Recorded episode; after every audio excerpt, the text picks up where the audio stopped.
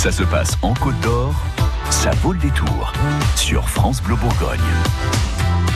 On peut le dire, c'est l'un des événements dans la programmation, la belle programmation de l'auditorium qui est, je le dis, euh, je fais pas un chauvinisme exacerbé, mais c'est vrai que ça se sait en tout cas dans le milieu. C'est l'une des plus belles salles en Europe et l'acoustique est formidable. L'auditorium qui marche très très bien. C'est Carmen qui débarque donc à Dijon à partir de demain, mais officiellement donc vendredi 17, euh, et puis euh, dimanche, mardi, jeudi et samedi de la semaine prochaine également. Beaucoup de ces séances sont complètes.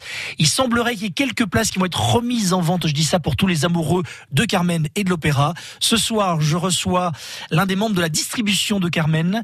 S'il s'agit de Kellig, c'est bien ça, je l'ai bien dit. Oui. Breton, oui. Hein, règle de nom, voilà. Euh, Kelly Baucher. Kelly, vous êtes, vous jouez le rôle de Dankaïr. Oui. Euh, donc c'est le contrebandier, c'est ça de l'équipe? Le chef de, de, de l'équipe des contrebandiers, absolument. C'est un petit rôle, on va dire? Oui, c'est un rôle secondaire. D'accord. Et c'est incroyable quand même d'en jouer dans, dans, Carmen. Quand on est euh, chanteur, oui. lyrique, oui. quand on joue Carmen, clairement on a réussi sa vie. Euh, en tout cas, Carmen, c'est vrai que c'est un monument. C'est un monument de notre culture et c'est un des opéras les plus joués dans le monde. Ah ouais donc euh, c'est sûr qu'une production de Carmen, ça fait toujours énormément plaisir. En plus, c'est en français, donc pour les chanteurs français, c'est très très chouette parce qu'on a forcément l'habitude de de chanter dans plein de langues différentes, en italien, en allemand, en russe. Donc quand on a des productions en français, c'est d'autant plus chouette pour les chanteurs français. Euh, ici à Dijon, en plus, la salle, comme vous l'avez dit, est magnifique. Euh, vraiment, moi, je suis absolument ravi sans langue de bois. C'est vrai que Carmen, on a effectivement, vous avez raison de le dire, on a, on a, euh, on a quand même une résonance un peu, alors italienne. C'est ça ou euh, espagnol plutôt, plutôt hispanique, hispanique. Et c'est vrai que l'entendre en français, et clairement, est-ce que ça, ça perd pas de sa saveur? Ou pas bah non, non, ça a été écrit par un Français. C'est incroyable ça, dites donc. Qui a été inspiré, français. Bah oui, inspiré par euh, par euh, par l'Espagne et et, euh, mmh. et, par Séville, mais écrit vraiment par un Français. Donc la musique est vraiment française avec plein de, de touches. Petite subtilité, vous voulez voilà. dire, à la, à la, française. Absolument. Parce que moi, pour moi, Carmen, bah, y a, y a c'est ça.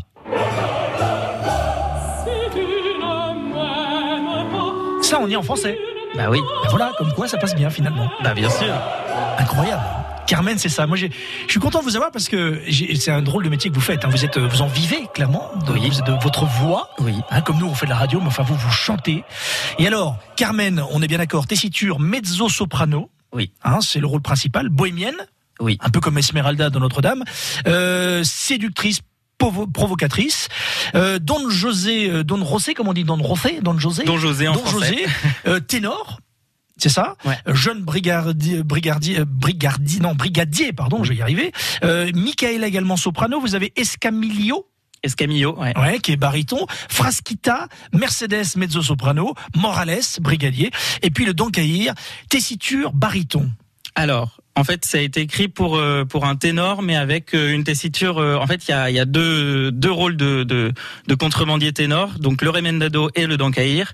Et euh, du coup, dans les dans les parties écrites, pour que la musique se complète, il y en a un qui est qui a une partie plus aiguë, qui est le remendado, et une partie plus grave, le dancaïr. Donc souvent, le rôle de dancaïr est donné à un baryton, euh, mais a été écrit en l'occurrence plutôt pour ténor. Et moi, je suis ténor. J'ai ténor. Oui. Oh, sur une carte de visite, je suis ténor. ténor, incroyable. Donc vous avez une voix, vous êtes capable de la pousser. Je suis obligé de vous demander ça. Je sais que ça va vous énerver sans doute parce que vous n'êtes pas préparé ni quoi. Est-ce que vous pouvez nous faire un petit quelque chose comme ça au dépoté, un petit extrait, un euh... truc? Vous êtes obligé de le faire à 18h25. Vous allez jouer dans Carmen dans quelques jours devant 1600 personnes parce que c'est presque complet partout. Faites-nous ce petit plaisir. Ok. Euh... Euh, je peux vous faire un petit bout de russe, un, un petit bout d'un grand air Ce que russe, vous voulez, euh, c'est cadeau de toute façon. Je vais faire un extrait de, de Lenski. Faites-nous aller 10 ou 15 secondes. Kuda, kuda, kuda vueura liris, viesni maje, zlatieni. Vous savez que c'est agaçant ça. C'est agaçant un mec comme vous parce que franchement quelle voix vous avez, c'est incroyable. Vous êtes ténor, vous allez jouer donc dans Carmen. La question que je voulais vous poser c'est qui distribue les rôles? Euh, Vous auriez pu peut-être jouer d'autres rôles, peut-être Don Rosé par exemple, Don José. Euh, euh, qui, qui détermine? Alors c'est l'administration de, de l'opéra euh, avec euh, son, en concertation avec l'équipe artistique. Euh, alors pour Par ma à votre part, profil, à l'âge, euh, non oui, en, en fait il y a des rôles qu'on peut pas aborder tout de suite. Dont José c'est un rôle énorme. C'est pour un ténor lyrique euh, euh, qui a vraiment une grosse expérience parce que pour la voix c'est un, un rôle qui met à rude épreuve.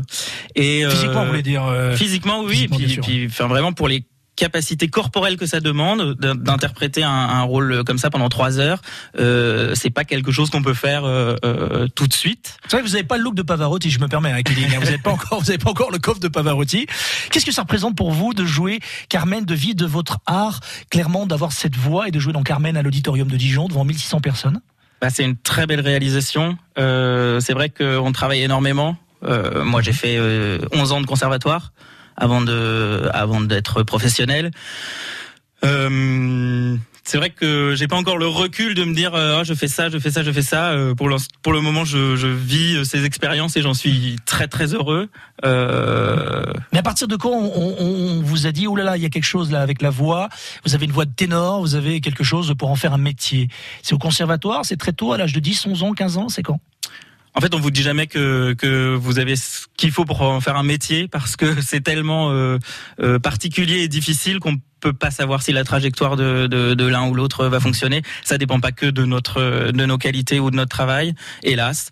Euh, mais moi, c'est vrai que après la mue. Donc euh, vers mes 16-17 ans, j'ai on m'a on m'a on m'a poussé à franchir les portes du conservatoire à Rennes en me disant il faut que tu travailles ta voix parce que t'aimes t'aimes chanter, euh, la musique euh, ça, ça ça vit en toi et euh, et depuis mes 16 ans j'ai j'ai j'ai travaillé réellement ma voix. Alors moi je faisais du de la chorale quand j'étais tout petit, mais alors de savoir que ça allait devenir mon métier, non ça s'est fait au fur et à mesure en fait.